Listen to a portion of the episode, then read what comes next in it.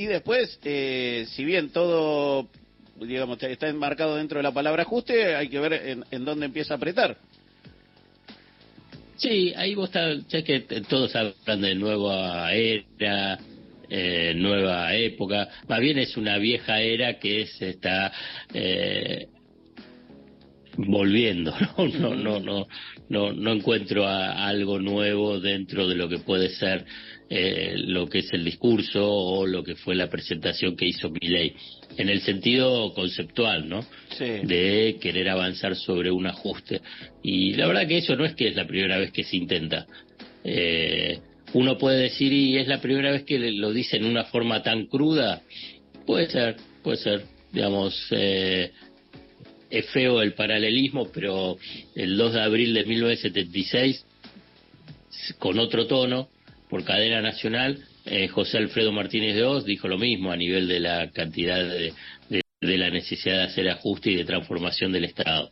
Por ahí, obviamente, sin el histrionismo y sin la intensidad de lo que fue eh, la presentación ayer. Pero esperando lo que va a ser el, la, la enunciación de las medidas económicas de, del ministro de Economía, Luis Caputo, mañana, y bueno, va a ser bastante similar, o sea, bastante viejo en última instancia. Eso, eso sí, eh, entiendo esa circunstancia, digo, la, comunicación y lo que aparece ahí es como lo más llamativo, digo, me, me, mm, eh, vos tenés mucha más experiencia en esto, eh, pero no sé si alguna vez se habló con cierto tecnicismo, después vemos cuán acertados son o no esos tecnicismos, a la sociedad, digo, explicarle no, no, este, déficit, esto, qué sé yo, digo, parecería que fuéramos todos economistas o que todos tuviéramos algún conocimiento básico y detrás de eso nos encolumnamos a favor o en contra, digo, eso me, que es una, digo, casi te diría que es entre el presidente y su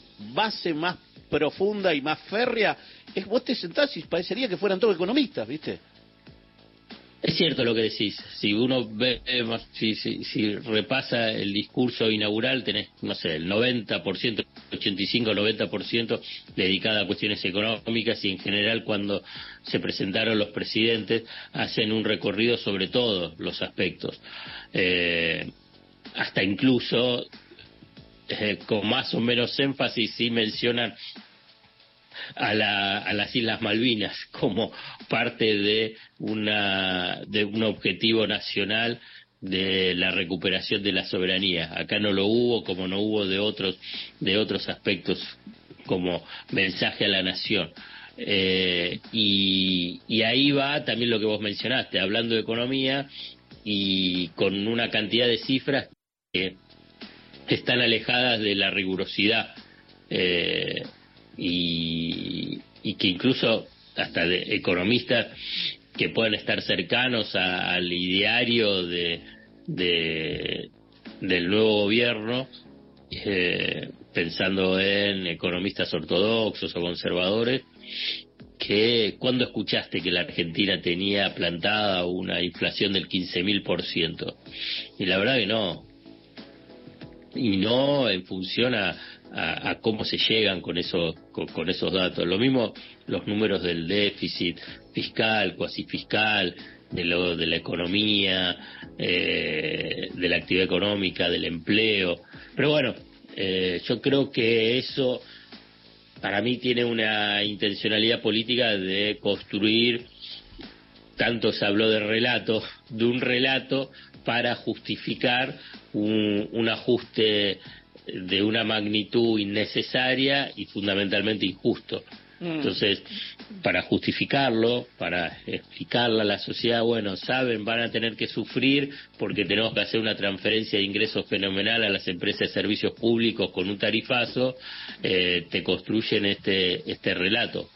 Y así podés ir recorriendo qué es lo que puede pasar con los salarios de los empleados públicos, los empleados los salarios de, de los trabajadores docentes y no docentes de las universidades, porque uno de los eh, una de las medidas que va a anunciar mañana Caputo probablemente sea que se mantiene el presupuesto 2023 pero sin ningún tipo de ajuste inflacionario.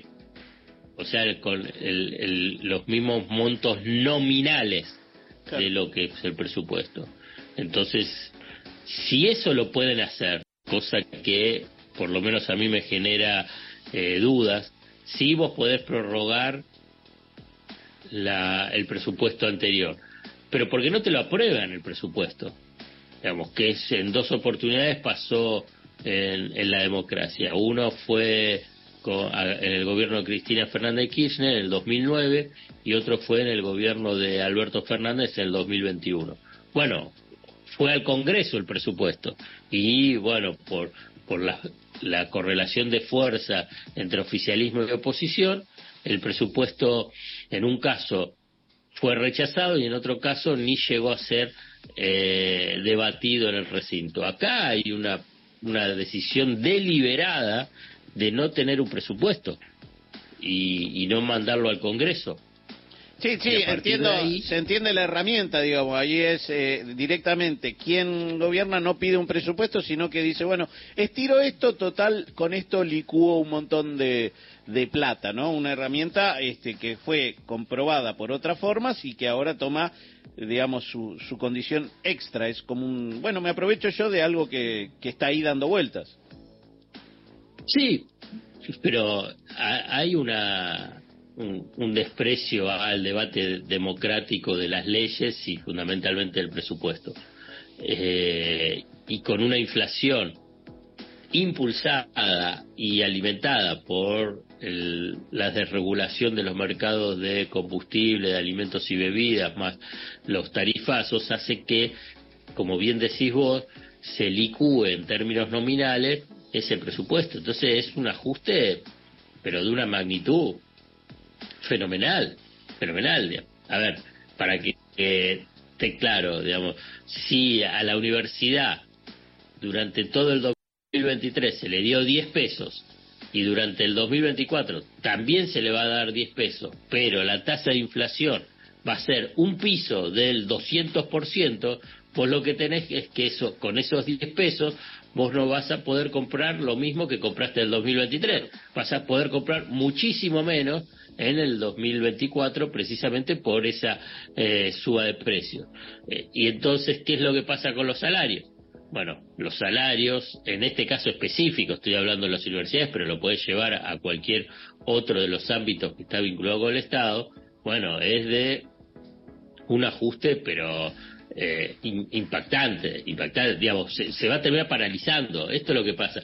Una cosa es la enunciación y después es qué, cuáles son las consecuencias. Las consecuencias es que se termina paralizando el funcionamiento de la economía, bueno, es no solamente la del Estado. Sí, es el famoso freno de mano. Veníamos a una velocidad y y frenas de golpe. Si venís a 150, terminamos todo contra el parabrisas. Eh, algunos más lastimados que otros. Los que están, los que tienen más, espacio en el auto se lastima menos. Los que están muy cerca del vidrio se la ponen de frente.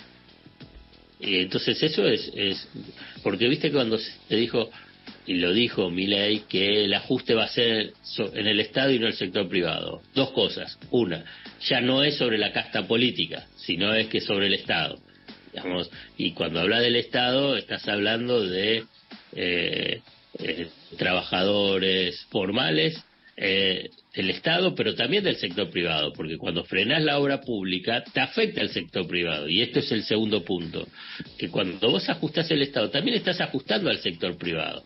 Lo que pasa es que dentro de las consignas que se han repetido hasta el cansancio y las siguen repitiendo eh, representantes de, de, la derecha, es que, bueno, que el, que el sector privado no lo va no, no, no, no va a pagar el ajuste, es vinculado exclusivamente a que no va a aumentar los impuestos.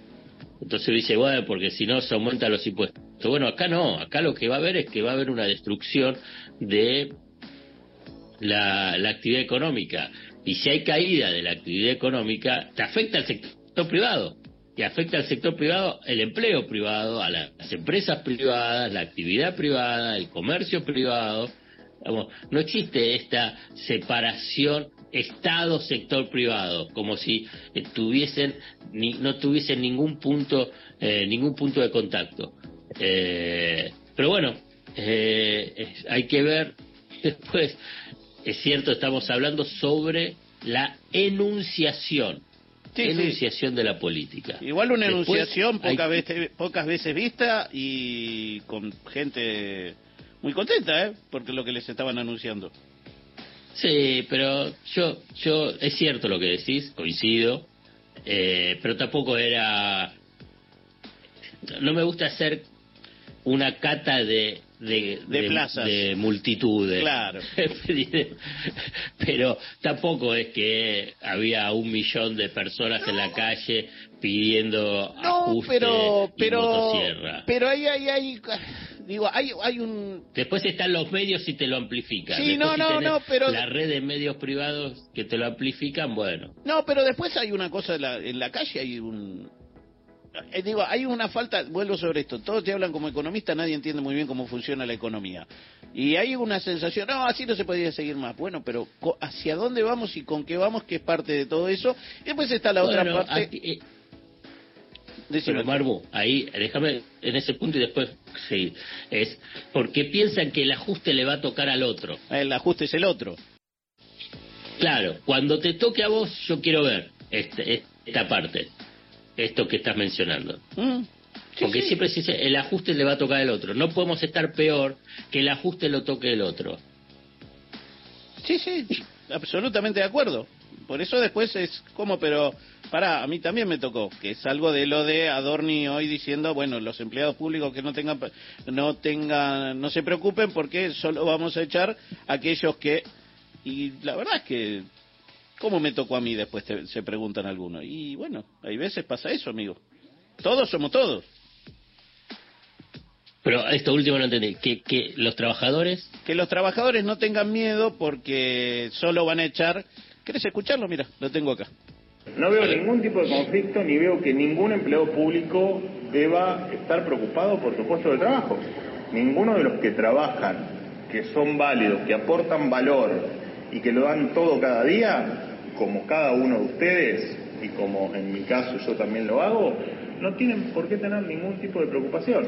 Eh, a ver, acá precisamente el privilegio es ese, es que haya una persona que no trabaja, que esté ocupando una silla cobrando un sueldo que pagamos todos, que también paga el empleado público que trabaja, que también paga la persona que apenas llega a poner un plato de comida sobre la mesa, eso hay una decisión firme del presidente Milei de terminar con ese empleo político, ese empleo militar.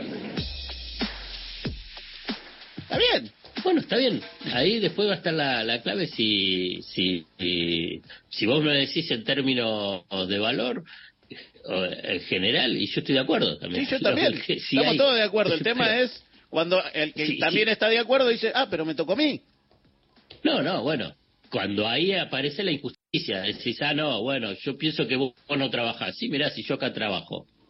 Estas son las tareas. Ahora bien, si después se agarran y, por ejemplo, dicen, no, bueno, el Estado, eh, el, el, gobierno Milei dice, bueno, no tiene que haber una, un Ministerio de la Mujer y todo lo que rodea de, a nivel de trabajo, fundamental, fundamental de eh, el trabajo de mujeres del Ministerio de las Mujeres y Diversidad o de la Secretaría de Derechos Humanos, bueno, ahí ¿qué, es lo que van a decir? Sí, son gente que trabaja, pero que el gobierno de mi ley piensa que eso no tiene que estar en función. Entonces ahí va a despedir gente y no tiene que ver con una cuestión de si trabaja o no trabaja. Eso es una decisión política.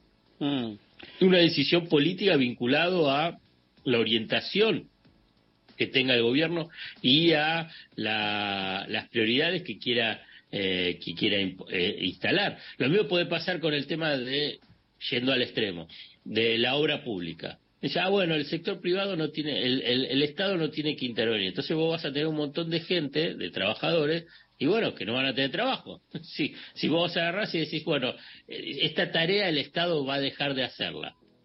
Entonces, ahí no tiene que ver ni con trabajo militante, ni con trabajo de, que, trabajadores que no están o que no tienen ningún tipo de función o que cobran el sueldo y no trabajan. No, no, es una decisión política deliberada de achicamiento del Estado de funciones básicas e imprescindibles del Estado en beneficio de la población, que decide en un momento por una cuestión ideológica, política, decir que eso no, no funciona. Entonces ahí va a haber despido, digamos. Si cumplen, ahora bien, si cumplen con esa, eh, con esa consigna.